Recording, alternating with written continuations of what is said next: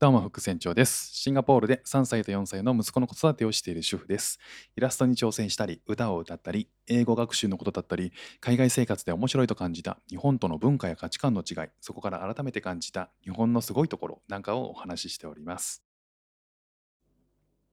今日は幼児が自然に英語を覚える流れっていうのをちょっとあそういうことなんだっていうのに気づいたんでそれをちょっとお話ししたいなと思います。これが面白いことに僕たちがえ中学とか高校で覚えてきた英語のその覚え方っていうのと、まあ、全然違う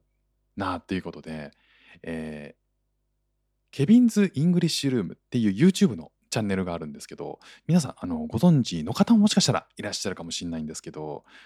えーすごく有名なあの英語日本とアメリカの、えーこう文化の違いみたいな、えコミュニケーションの違いっていうのを、えー面白おかしくコント形式とかで3人組の、あのー男性が紹介してる、えーユニットなんですよね。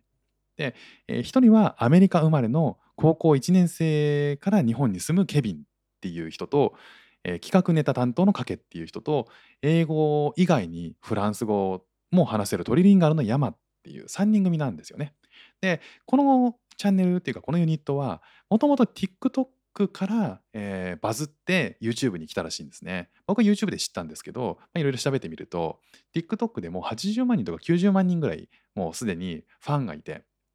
リスナー、えーとフォロワーがいて、えーその人たちを、まあ、ひっつれてというか、まあ、YouTube で、えーチャンネルを開設して、まあ、YouTube だったら広告収入とか課金制なんであの広告収入とか収入形式があるんで、まあ、TikTok よりも、まあ、あの収益作りやすいということからなのかなっていうふうに思うんですけど、まあ、YouTube でももう20万人以上、えーまあ、フォロワーがいるような、まあ、すごいあの力のあるインフルエンサーなんですね。で、まあ、ここで、えー僕好きで結構見てるんですけど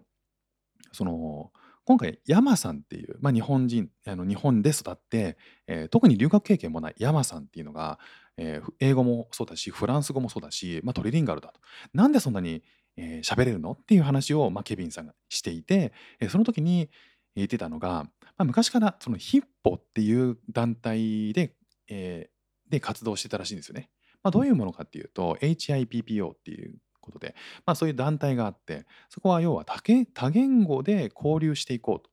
あのいろんな言語を習得して、えーコミュニケーションを取ることでもっともっと世界が広がるよっていうことを活動テーマとしてるんですよね。まあ、その活動の一つとして、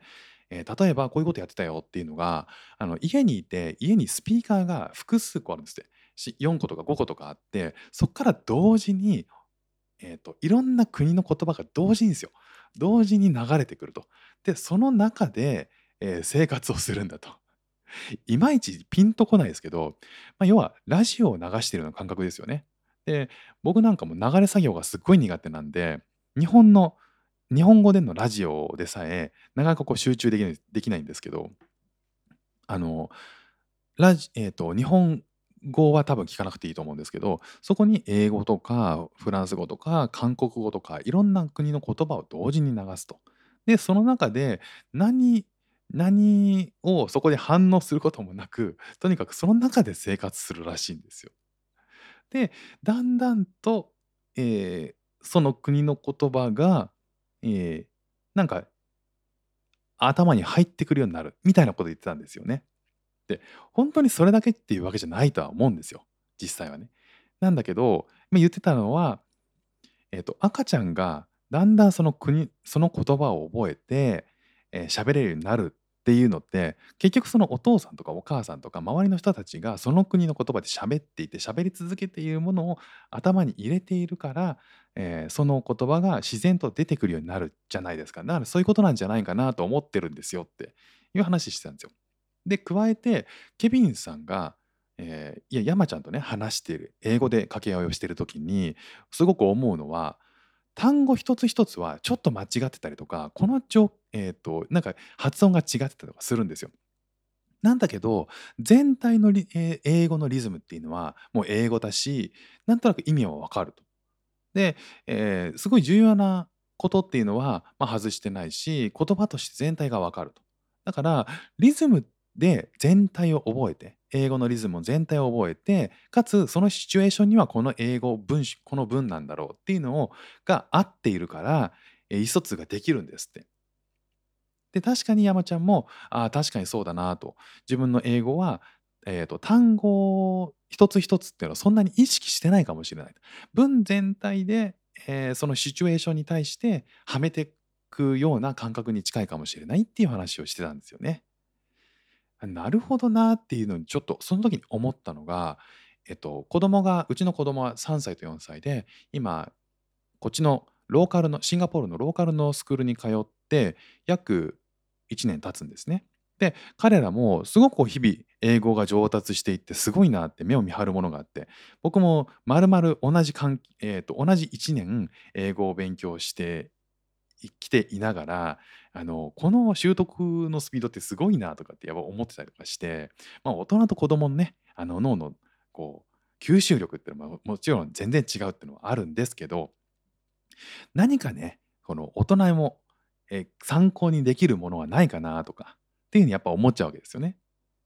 でそうすると、えーその子供子供が喋ってることもえ英語もやっぱこう次男に関しては特にそうなんですけど単語一つ一つって全然聞き取れないし多分ちゃんと言えてないんですよね。だけど、えっと子供が英語脳の時は英語でめちゃくちゃ話しかけてくるんですよ。で次男なんかはもう何言ってるかはよく分かっなんかわかんないんですよ。聞き取れないんですけど、なんか英語で喋ろうとして喋ってるなっていうのはわかるんですよね。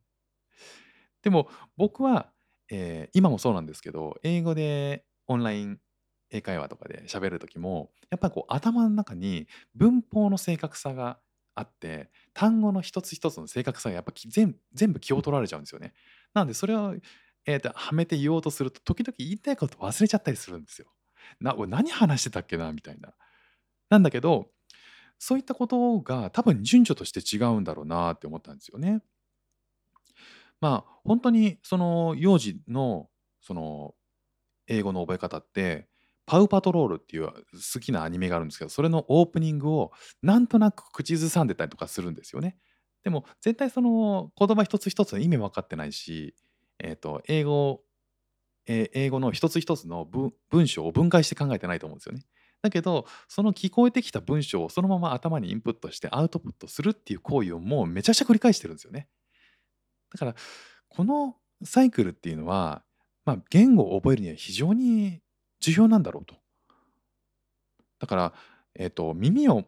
僕たちの耳っていうのをもっと頼ってもいいんじゃないかなっていうふうに最近すごく思ってるんですよね。